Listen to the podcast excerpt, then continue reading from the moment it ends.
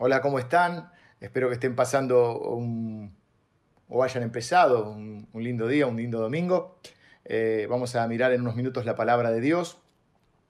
Recién Eve y Marcos nos, contaban eh, un montón de actividades y cosas que estamos preparando y trabajando mucho, eh, generando contenidos y oportunidades de encuentro, ya sea por grupos, ya sea actividades generales. Pero bueno, tratamos de tener eh, de estar los más conectados posibles en este tiempo tan raro, tan difícil.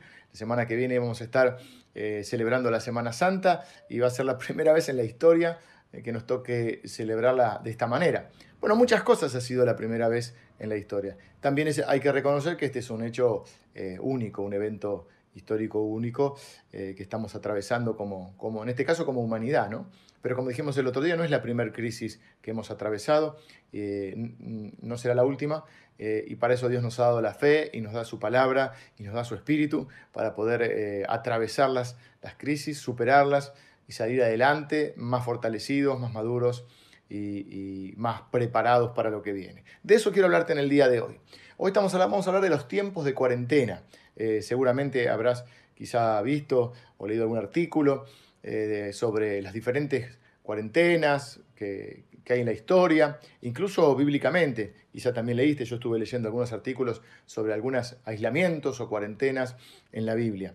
La cuarentena es un término usado en, medicina para describir el aislamiento de personas por una enfermedad durante un periodo de tiempo no específico y así evitar o limitar la propagación de un agente infeccioso toxina biológica o un químico liberado para proteger la salud, seguridad y bienestar público. Esta es una de las definiciones que encontré de cuarentena. Muchos países ahora en el mundo han decretado este eh, periodo de cuarentena, eh, que no es literal en muchos casos, porque bueno, no dura exactamente 40 días, de ahí viene la palabra cuarentena, pero eh, sí hay una, un periodo de aislamiento, de resguardo, de, de, quedarse en sus casas y de aislamiento social. Muchos países quizá al principio se resistieron a hacerlo por, por todo lo que genera las consecuencias económicas y de un montón de tipos eh, de consecuencias que trae. Pero la realidad es que terminan yendo hacia eso porque cuando el contagio o cuando el virus comienza a propagarse no hay por ahora una vacuna, así que hay que eh, llevar adelante esta cuarentena. Bueno, vamos a hablar de cómo llevarla. Veo una doble oportunidad para los cristianos en, esta, en este tiempo. Por un lado, los hijos de Dios podemos verla como una oportunidad para aún estar más cerca de Dios, para buscar más de Dios. Tenemos más tiempo, eh, tenemos quizá menos compromisos eh, o podemos manejar nuestros horarios laborales, nuestros compromisos eclesiales y entonces de, alguna y cualquier tipo de compromiso y de alguna manera podemos encontrar un tiempo que nos costaba encontrar para buscar más del Señor en oración, en meditar la palabra, eh, incluso eh, em, comenzar algún tipo de ayuno. El otro día en el, en el en, encuentro en vivo que hacemos junto con Lili los días jueves hablábamos, nos preguntaban acerca del ayuno y hablábamos de que no siempre es un ayuno de comida, es, eh, tampoco es para castigarse a uno mismo, sino es la idea de poner a Dios en primer lugar y que Él es nuestro mayor deleite. Así que hay gente que hace ayuno de redes, bueno, no va a ser justo este momento de, la, de, la historia, pero hay gente que hace ayuno de algún tipo de comida o de algún tipo de, actividad como para decir, bueno, pongo a, Dios en primer lugar. Así que por un lado, para los hijos de Dios podemos verlo como una oportunidad para estar más cerca de Dios, buscar más de Él. Y por otro lado, creo que también Dios le está dando una especie de stop a la humanidad para que muchos se vuelvan a Él. La Biblia habla de la cuarentena y yo quiero hacer un, pequeño así resumen, un, paso, un, paneo de, de las cuarentenas que encuentro en la Biblia. Porque el número 40 aparece muchas veces en la Biblia, más de 100 veces, no vamos a leer todas, por supuesto, más de 100 ocasiones en la Biblia aparece eh, el número 40 y es en momentos claves. Por ejemplo, algunos, algunas veces que aparece el número 40. Eh, en Génesis 7, 40 eh, días duró el diluvio que eh, lideró o construyó Noé la barca y lideró a, su familia para atravesar ese diluvio y casi que comenzó un mundo nuevo. Luego Moisés vivió 120 años en la tierra en tres etapas de 40. Primero vivió 40 años como príncipe de Egipto, luego otros 40 como pastor en la tierra de Madián, medio exiliado, y los últimos 40 años de travesía por el desierto guiando al pueblo de Dios hacia la tierra prometida. 40 años duró justamente el éxodo, que debía durar 40 días, ¿eh? pero por, la incredulidad de muchos, por el, temor y por, por la terquedad, eh, terminaron tardando 40 años en recorrer el desierto. 40 días estuvo Moisés en el monte Sinaí, este se los quiero leer porque dice, entonces Moisés subió al monte y una nube cubrió el monte y la gloria de Jehová reposó sobre el monte Sinaí. Y la nube lo cubrió por seis días y al séptimo día, otro número clave, porque la Biblia tiene una numerología muy importante, al séptimo día llamó a Moisés de en medio de la nube y la apariencia de la gloria de Jehová era como un fuego abrasador en la cumbre del monte ah, para los ojos de los hijos de Israel. Y entró Moisés en medio de la nube y subió al monte y estuvo Moisés en el monte cuarenta días y cuarenta noches. Luego cuando bajó del monte es que trae las tablas con los diez mandamientos. Esto se encuentra en Éxodo capítulo 24. Eh, Yo leí a partir del versículo 15. Eh, así que 40 días estuvo Moisés con Dios previo a, ese momento donde le entrega las tablas de la ley, los diez mandamientos, y Moisés baja y se lo presenta al pueblo. 40 días también tuvo que interceder Moisés en Deuteronomio capítulo 9, 40 días tuvo que interceder a favor del pueblo de Israel en un momento que Dios estaba muy enojado con el pueblo. Así que tuvo 40 días de oración, de oración y de intercesión por el pueblo de Israel. 40 días exploraron la tierra prometida los espías mm, de Israel que tenían que ir en Números capítulo 13, tenían que ir a reconocer la tierra que Dios les había dado. Entre ellos estaba, estaban Josué y Caleb. 40 días explorando la tierra prometida. 40 años sirvió Israel a los filisteos antes de ser liberado por la mano de Dios, por supuesto, pero a través de Sansón. Así que 40 años antes de una liberación. Fíjense que siempre es un periodo de 40 días o 40 años y luego sucede un cambio. Hay una transición para algo que viene. 40 días retó Goliat, desafió Goliat a los ejércitos de Israel antes de que David lo venciera en 1 Samuel 17. Eh, lo, de, lo Israel sirviendo a los filisteos es jueces capítulo 13. 40 eh, años reinó el rey David. 40 años al igual que Saúl y al igual que también su hijo Salomón, el hijo de David, 40 años cada uno.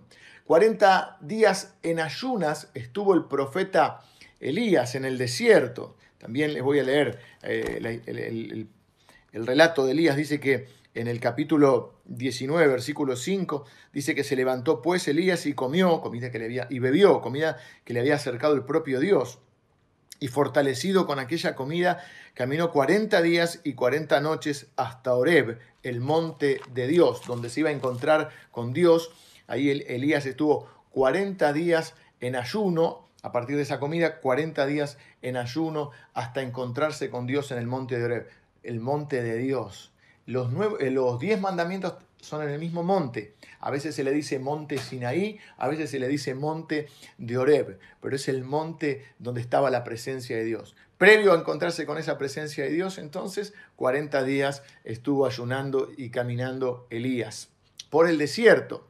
Muchos de, estos eh, eventos ocurrieron en el desierto. Jonás anunció que Nínive sería destruida a los 40 días si no se arrepentían una historia del evangelista contramano, diríamos, porque al final Dios terminó perdonando a Nínive cuando se arrepintieron y Jonás medio que proteste, yo sabía que los ibas a perdonar, por eso no quería venir. O sea, el único predicador que no quería que la gente se convierta. A los 40 días de su nacimiento Jesús fue presentado en el templo, así que hay una cuarentena de María, eh, posparto diríamos, ¿no? Y es presentado en el templo. Y 40 días estuvo Jesús en el desierto para ser tentado por Satanás. Esto está en Lucas capítulo 4 donde dice que fue llevado por el Espíritu. Lucas capítulo 4, eh, perdón, Mateo capítulo 4 eh, y Lucas 4 también, están, los dos. Dice, entonces Jesús fue llevado por el Espíritu al desierto para ser tentado por el diablo. Dios no tienta a nadie, dice la Biblia. Así que no todas las cosas eh, malas que suceden las vienen de Dios o son castigos divinos. Yo no me atrevería a decir que esto es un castigo divino. Sí me atrevo a decir que toda circunstancia Dios la transforma en algo bueno. Eh, una vez escuché esta frase que me, causó, no, gracias, pero me parece una frase inteligente, que dice, Dios está en el negocio del reciclado. Claro, porque Él es capaz de tomar lo que nos sirve, lo que está roto, lo que está hecho pedazos, lo que está feo y transformarlo en algo bueno. Lo mismo puede hacer con tu vida, eh, que quizá estás con el corazón roto, quizá estás con, en una vida que sentís que está hecha mil pedazos, pero Dios puede tomar algo que está...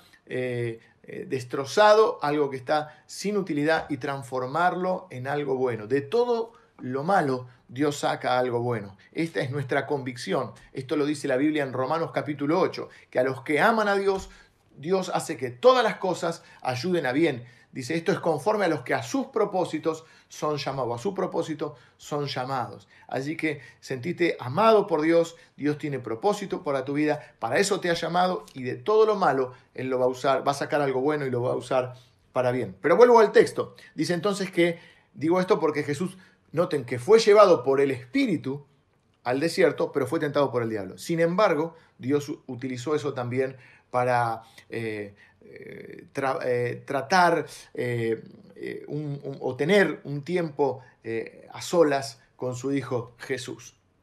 Y luego, tras la resurrección, Jesús se les, se les, apareció, o se le apareció, mejor dicho, a sus discípulos por el término de 40 días. Y luego de esos 40 días hay una mini cuarentena más, que cuarentena como es nuestra, que no sabemos cuánto va a durar, porque después de esos 40 días les dice, quédense, ellos quieren ir a predicar, y Jesús les dice, ustedes tienen que esperar que venga el Espíritu Santo. Van a recibir dinamita, dice la Biblia. Poder, la palabra griega es dunamis, ¿eh? van a recibir dinamita y me seréis testigos en Jerusalén, en Judea, en Samaria y hasta lo último de la tierra. Como si dijéramos en donde están ahora, eh, nosotros diríamos en Morón o en Buenos Aires, eh, podríamos decir en Argentina, o bueno, digamos Morón, Buenos Aires, Argentina, hasta lo último de la tierra. Y dice la Biblia que tuvieron que esperar, no sabían cuánto tiempo, hasta que viniera el Espíritu Santo, ellos estaban reunidos, cuando el Espíritu Santo irrumpe en lo que se conoce como el Pentecostés, y, fue un tiempo que ellos no sabían cuánto iba a durar, duró alrededor de unos 10 días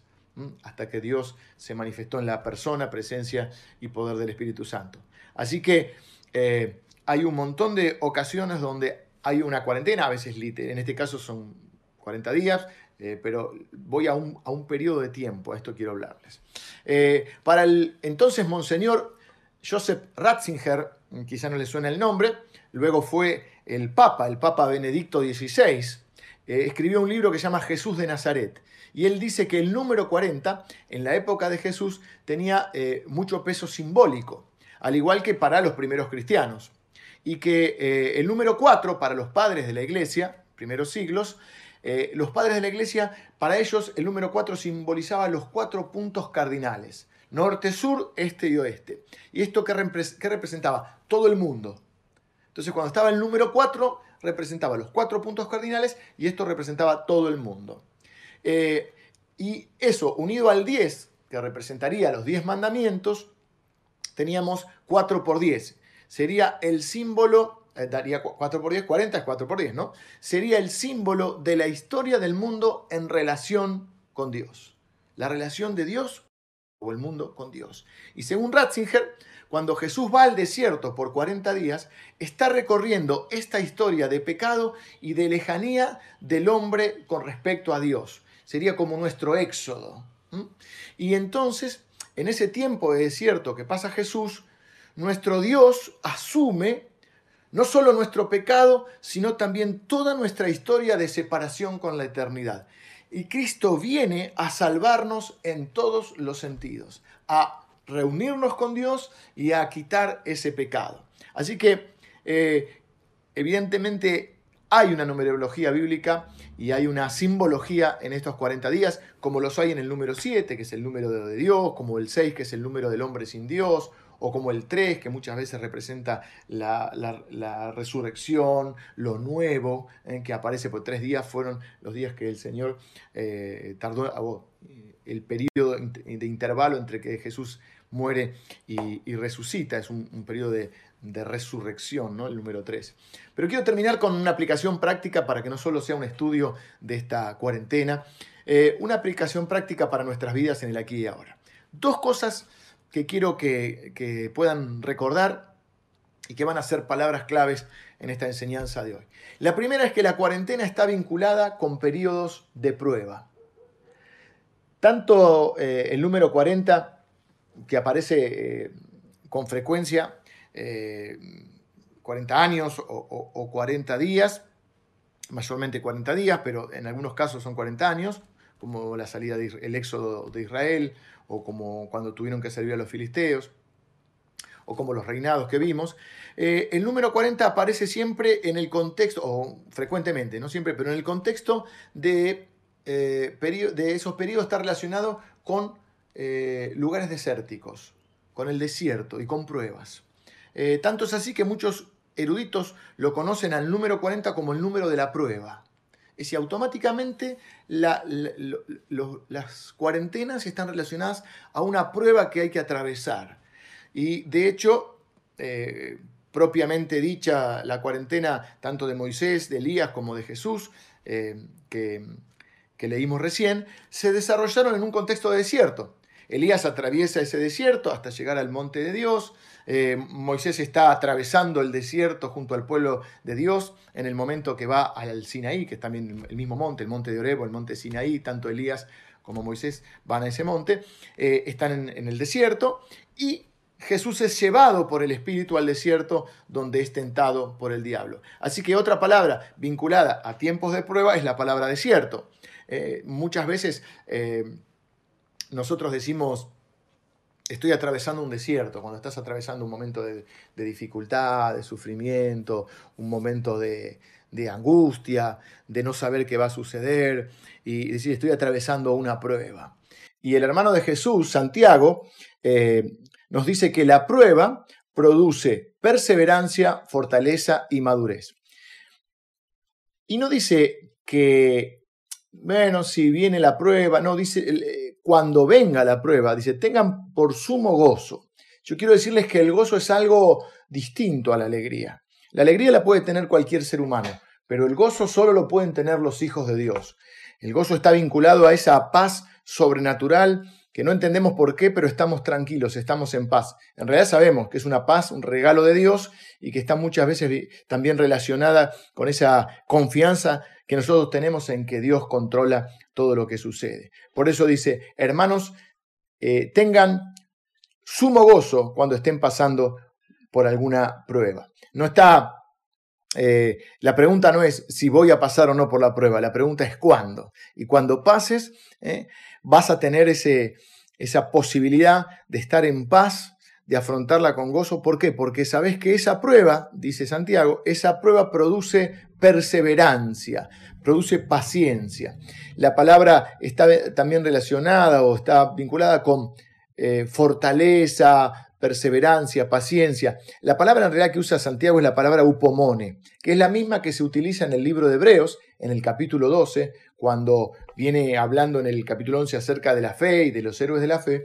El capítulo 12 comienza diciendo, corramos con upomone la carrera que tenemos por delante, puestos los ojos en Jesús. Dice, teniendo tan grande nube de testigos, es decir, aquellas personas que nos inspiran y que nos, antecedieron en, este, en esta vida de fe, en este camino de fe, dice la Biblia, teniendo esta nube de testigos, es como que en un estadio ahora están en las tribunas y es nuestro tiempo de correr. Dice, corramos con fortaleza, algunas traducciones dicen, otras dicen con paciencia, con perseverancia. Les decía, la palabra es supomone. Y hay una traducción que a mí me gusta bastante porque dice, corramos con aguante la carrera que tenemos por delante. Y en nuestro español argentinizado eh, se utiliza esa frase, alguien que tiene aguante. Es alguien que, diríamos nosotros, alguien que se la banca, alguien que, que tiene eh, el suficiente coraje y la suficiente fortaleza para afrontar lo que viene.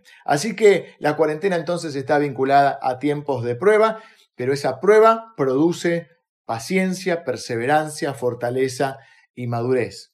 Claro, cuando vemos, vemos, hacia atrás en la vida, hemos afrontado pruebas y las que hemos superado nos han hecho más maduros. Es lo mismo que eh, eh, en, en, la escuela, ¿no? Cuando pasas una prueba, ¿qué haces? Subís a otro nivel, estás preparado para un desafío o una exigencia mayor. La cuarentena también está vinculada con la preparación. Prueba y preparación. Dos palabras, como el domingo pasado, que también las tres palabras claves empezaban con P, en este caso también. En este caso son prueba y preparación. Porque la cuarentena está relacionada, vinculada con la preparación para un nuevo tiempo, la preparación para un cambio en nuestra vida. Muchos teólogos concuerdan en que este número 40 representa cambio. Vieron que la Biblia tiene, estábamos diciendo, esta numerología, hay muchos números que, que, tienen un significado profundo. ¿no? Bueno, en este caso, eh, el, el número 40 representa el cambio. Es el tiempo de preparación de una persona o un pueblo para experimentar un cambio fundamental que lo va a llevar a un nuevo nivel, donde va a comenzar una nueva etapa, un nuevo tiempo. Y creo que estas palabras marcarán el tono de esta cuarentena para nuestras vidas, tanto en lo personal, para vos, para mí, en lo familiar, eh, lo relacionado a nuestras familias, y también en lo colectivo, en nosotros como iglesia. Así que para cada cristiano en lo individual, como para la iglesia en su conjunto. Estas palabras van a marcar el tono de esta cuarentena. Prueba y preparación para el cambio, para el nuevo tiempo. Este es un tiempo de prueba que nos preparará para estar listos para el cambio que Dios quiere hacer en nuestras vidas, en nuestras familias y en la familia de la iglesia mm, que somos eh, nosotros. Eh, si abrazamos esta palabra, no vamos a salir igual o iguales de este tiempo, no vamos a ser los mismos. Eh, después de esta cuarentena. Dios quiere prepararnos, Dios quiere prepararte y Dios quiere prepararme para un nuevo tiempo. Un tiempo que yo creo que es glorioso o va a ser glorioso, como lo fue para Noé, como lo fue para que afrontó el diluvio, como lo fue para Moisés cuando se encontró con el Señor y, le dio los diez mandamientos, como lo fue para el pueblo de Israel luego de haber atravesado ese desierto entrando a la tierra prometida, como lo fue para el rey David, que luego eh, eh, venció a Goliat, como lo fue para el profeta Elías, que se encontró con ese silbo apacible, eh, con esas señales en ese monte de Dios, hasta que al final escuchó la voz de Dios y empezó una nueva etapa en su ministerio, ungiendo y multiplicando ese ministerio porque tenía que ungir a otros para que continuaran la tarea. Como lo fue para Jesús, que luego de ser llevado por el Espíritu en esos 40 días, dice la Biblia que volvió eh, empoderado en el Espíritu de Dios y comenzó eh, el ministerio público, presentándose en el templo y diciendo, el Espíritu del Señor está sobre mí, me ungió Dios, me, me envió Dios para dar buenas nuevas a los pobres, para sanar a los quebrantados de corazón, para traer libertad a los cautivos, para darle vista a los ciegos, para predicar el año agradable de Dios, para darle las buenas nuevas a los pobres y para predicar el año agradable de Dios, es decir, para traer el mensaje de la buena voluntad de Dios. El Espíritu de Dios me ungió para esto, dice el Señor Jesús. De la misma manera, el Espíritu de Dios nos va a ungir para entrar en un nuevo tiempo, donde nos quiere usar no solo para bendecirnos, sino para ese pacto que Dios, esa dinámica que Dios tiene con sus hijos, de te bendeciré y serás bendición. Dios te quiere preparar para que vivas una vida bendecida y a través de tu vida te transformes en una bendición eh, para los que te rodean. Así que lo fue para, para Noé, lo fue para Moisés, lo fue para Israel, lo fue para David, lo fue para Elías, lo fue para Jesús, lo fue para los discípulos, que luego de pasar esos 40 días con el resucitado, reciben el Espíritu Santo, reciben el poder de Dios y son testigos hasta lo último de la tierra, al punto que las autoridades del Imperio Romano decían estos que trastornan al mundo han venido acá. El mundo está trastornado ahora por este virus por este virus, pero los hijos de Dios eh, lo vamos a trastornar positivamente, va a estar trastornado negativamente, lo vamos a transformar positivamente, porque vamos a levantar el nombre de Jesús en alto, y mucha gente va a conocer a Dios en este tiempo, como lo fue para Jesús, como lo fue para sus discípulos, lo será para vos y como lo será para mí, como lo será para la iglesia del Salvador y como lo será para la iglesia de Cristo en el mundo. Esto va a ser para algunos un despertar espiritual. Para otros, es decir, van a conocer a, a, Jesús. Para otros va a ser una renovación espiritual. Se van a reencender en ese fuego mm, del Espíritu Santo en nuestra vida. Dios está preparando nuestras mentes y nuestros corazones para un nuevo tiempo en todo sentido de la palabra. Déjenme decirles por qué, o mejor dicho, para qué Dios nos está preparando. Yo creo, queridos hermanos, que viene un gran avivamiento para nosotros. Yo sé que en la historia ha habido varios avivamientos, no es eh, algo que no haya ocurrido, pero no sé si va a ser el último porque solo Dios sabe eh, eh, los tiempos y las sazones. Dijo Jesús, a ustedes no les toca saber los tiempos y las sazones, pero recibirán poder cuando venga sobre ustedes el Espíritu Santo. Y yo creo que este va a ser, si capitalizamos esta cuarentena, si capitalizamos este tiempo, si somos capaces de enfrentarlo como una prueba y con la expectativa de lo que puede venir de este nuevo tiempo, nosotros entonces vamos a poder eh, aprovechar este tiempo y prepararnos para la obra, para el obrar de Dios, que primero va a obrar en nosotros y después va a obrar a través de nosotros. Y yo creo que, les repito, no sé si el último, pero sí creo que viene un gran aviamiento, un tiempo donde Dios se va a manifestar como nunca antes en nuestras vidas y en las vidas de nuestra iglesia y en la vida de mucha gente alrededor del mundo. La palabra de Dios va a ser predicada y muchos muchos, muchos serán alcanzados por la gracia de Dios. ¿Y a quién va a usar Dios? A muchos de nosotros, a la iglesia de Cristo, la va a usar para eh, ser ese, esos, mensajeros o esos canales del mensaje y de la bendición y de la salvación de Dios. Para eso nos está preparando el Señor. Voy a quiero marcar una diferencia antes de terminar entre un despertar espiritual y un avivamiento, porque muchas veces se habla de avivamiento y en realidad lo que suceden son despertares espirituales, es decir, cuando Dios obra en su pueblo y produce un deseo de, buscarle, un, un deseo de estar cerca de Él, hay un, ese despertar espiritual. Pero para que hablemos de avivamiento, tiene que ocurrir algo. El avivamiento incluye un despertar espiritual, pero trae la consecuencia de eh, la salvación de muchas vidas. Eh, para que sea considerado un avivamiento, tiene que haber una salvación de mucha gente. Es decir, mucha gente tiene que conocer al Señor. Ha habido avivamientos a lo largo de la historia, en Inglaterra, en Gales, en Estados Unidos, eh, en, diferentes lugares del mundo. Y yo creo que estamos frente o a las puertas de un gran avivamiento. Esa va a ser mi predica del domingo que viene. Ah, no, el domingo que viene es, eh, Semana Santa. Bueno, después les, voy a, les, vamos a avisar cómo hacemos, porque este mensaje era muy largo y, entonces la segunda parte de este mensaje que tiene que ver con, a, la luz de la palabra de Dios, eh, ver el avivamiento, eh, y las profecías que hay acerca de esto, eh, vamos a ver, eh, les vamos a estar avisando. Siempre estén, traten de estar conectados. Y si no, quedará para el domingo posterior a Semana Santa, el domingo 19. Bueno, cierro entonces. ¿Qué hacemos con esta palabra? ¿Mm? Siempre que Dios habla, sus hijos responden. ¿Y qué hacemos con esta palabra? Por la fe la recibimos. Por la fe la creemos y por la fe actuamos en consecuencia. En base a esta palabra vamos a actuar. Quiero que esta palabra te llene de expectativa. Quiero que te infunda ánimo, fe y que te infunda eh, eh, esperanza y fortaleza para afrontar y superar este tiempo de prueba que estás viviendo.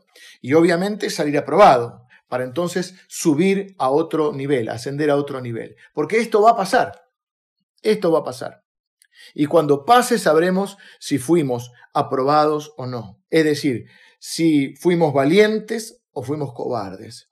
Si tuvimos fe o si lo vivimos con fe o lo vivimos con miedo. Si lo vivimos con esperanza o lo vivimos frustrados y amargados. Si lo vivimos con amor o lo vivimos con egoísmo. Hemos hablado acerca de estas tres cualidades bíblicas, la fe, la esperanza y el amor. Así que Procura, dice la Biblia que Dios, eh, que Pablo, el apóstol Pablo le decía a Timoteo, inspirado por Dios, le decía, procura presentarte delante de Dios como un obrero, como un siervo aprobado por Dios. Y así que toma este tiempo, porque viste, si no te avisan de la prueba, por ahí no estás preparado. Entonces no digas que no te avisé. Esto es una prueba. Prepárate para esta prueba. ¿Cómo te puedes preparar? Busca a Dios, trata de aprender la palabra de Dios, eh, eh, de diferentes maneras. Lee, por supuesto, la palabra de Dios, eh, antes de leerla para que Dios te, te, ayude a entenderla, ver que Dios, para que Dios te hable, qué quiere decirte, pedirle a Dios que a través del Espíritu Santo, la palabra es la herramienta del Espíritu Santo, Dios te hable, te convenza de las cosas que hay que cambiar en tu vida, qué es lo que Dios quiere cambiar, qué es lo que quiere transformar en, tu vida. Hay devocionales, eh, materiales que puedes encontrar buenos en, en las redes, en las... En internet eh, acerca de que te enseñan la palabra de Dios. Usa la plataforma que la iglesia te brinda, la, la, plataforma de Reino Media, donde encontrás estudios bíblicos. Muchos de nosotros estamos haciendo el estudio bíblico y después eh, hacemos nuestro propio, nuestra propia lectura, pero ayudados con esos estudios preparados por gente que, que está muy capacitada. Usa este tiempo para pasar un tiempo de oración. No siempre tenés que estar, bueno, mucho ahora no se puede salir. Quizá tenés algún jardín en tu casa o un lugar preferido. Pasate un tiempo ahí con Dios. Recordá un poco lo que Dios ha hecho. Prepárate un buen café y meditá en la palabra de Dios, meditá en lo, que, en lo que Dios hizo en tu vida.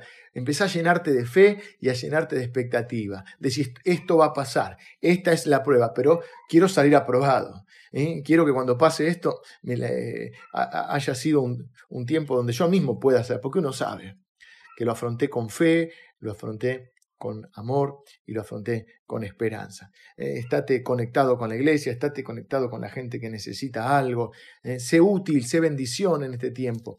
Prepárate con todo para probar esta prueba, porque es un tiempo de preparación, como lo fue en la vida de Noé, de Moisés, de Elías, de Jesús, de los discípulos y de tantos otros, y también de un pueblo, el pueblo de Israel. ¿eh? Prepárate con fe, porque viene un tiempo nuevo. No estoy eh, tirando una frase hecha, estoy convencido de que esto es una palabra de Dios. A veces uno dice, bueno, esto va a pasar, yo estoy convencido de esto estoy convencido que viene un gran avivamiento, que esto va a despertar a mucha gente y que la iglesia misma ya se, se está eh, reacomodando. Eh, hemos, muchas iglesias hemos descubierto también eh, o, hemos profundizado nuestro uso de redes, estamos alcanzando con la palabra de Dios a muchas más personas de las que alcanzábamos habitualmente. Hemos comprendido que la iglesia no es un templo y muchos están eh, que quizás estaban encerrados en un templo, ahora se están abriendo a, este mundo nuevo de, las conexiones. Entonces yo estoy seguro eh, que es un nuevo tiempo. Y acuérdate que la Biblia dice que el Señor no va a venir hasta que el mensaje sea predicado en todo el mundo. Y cada vez estamos más cerca de poder alcanzar hasta el último rincón de la tierra con la palabra de Dios. Y cuando esto ocurra, entonces el Señor vendrá y ahí sí será un tiempo nuevo, glorioso y definitivo. Pero viene un tiempo glorioso a tu vida. No te lo pierdas. No te lo pierdas por estar desatento, por estar distraído. ¿eh? Estate consciente de que estamos afrontando una prueba, pero que es eh, la antesala de un tiempo glorioso para tu vida, para tu familia, para la vida de nuestra iglesia, la iglesia del Salvador, y para la vida de la iglesia de Cristo en el mundo. Te bendigo, termino orando, quiero bendecir tu vida y vamos a responder a esta palabra. Eh, si querés, antes de que yo ore, ora conmigo y algo así donde puedas decirle al Señor, Señor, yo, yo lo tomo de esta manera. Yo estoy en esta cuarentena, no estoy derrotado, yo estoy expectante. Yo me estoy llenando de fe con tu palabra. Señor, tu palabra dice que no solo de pan vive el hombre, sino de toda palabra que sale de la boca de Dios. Y yo siento mm, que esa palabra me está hablando en este día. Eh, Señor, te damos gracias por, por tu palabra. Sentimos tu presencia en este lugar. Yo siento tu presencia en este lugar, Señor. Eh, siento que es, tu palabra la que viene a nuestra mente y a nuestro corazón. Y siento que estoy conectado con mis hermanos, aunque no los pueda ver, los puedo sentir esta conexión espiritual. Y estamos recibiendo tu palabra. Y nos estamos llenando de fe. Y nos estamos llenando de expectativa de solo pensar lo que vas a hacer en nuestra vida. Tu palabra dice, Señor, que cosas que ni ojo vio, ni oído yo, ni han subido en corazón, de hombres son las que tú has preparado para los que te aman. Y nosotros te amamos y te vamos a buscar en este tiempo. Somos conscientes de que esto es una prueba para nuestra vida. Es una prueba para nuestra iglesia y es una prueba para los cristianos que conformamos tu pueblo. Pero vamos a salir aprobados porque vamos a enfrentarlo, vamos a vivirlo con fe, vamos a vivirlo con esperanza y vamos a vivirlo con amor. Vamos a salir aprobados de esta prueba y preparados para un cambio, ¿eh? para entrar a esa nueva etapa, a ese nuevo tiempo, donde seremos increíblemente bendecidos y donde también seremos increíblemente usados para bendecir a otros. Señor, para que este gran avivamiento que estás preparando eh, sea, eh, se esparza por todo el mundo y mucha gente en todo el mundo pueda conocerte. Así como un fuego se, se enciende y se expande, que nosotros seamos los primeros en encendernos para poder expandir este fuego hasta lo último de la tierra. Señor, gracias por mis hermanos que están en un mismo sentir, en un mismo espíritu. Gracias por esta eh, bendita iglesia eh, que estamos pastoreando. Gracias por las iglesias hermanas que se están encendiendo en este mismo fuego y en esta misma eh, dirección. Yo te bendigo, Señor, y te doy gracias por, por la expectativa que me genera saber que no vivo una vida sin propósito, sino que tú cumplirás tu propósito en mi vida, en la vida de mis hermanos, en la vida de nuestra iglesia y en la vida de esta historia de, tu pueblo en esta tierra, en este mundo. Señor, bendecimos, eh, oramos por los que creen esta palabra y la reciben y oramos por los que han de creer, como oró el Señor Jesús. Te bendecimos, Señor. En el nombre de Jesús oramos. Amén. Y te bendigo donde estás y espero que hayas recibido esta palabra te haya sido de bendición y sea una palabra que marque el tono de este tiempo en tu vida. Que el Señor te bendiga.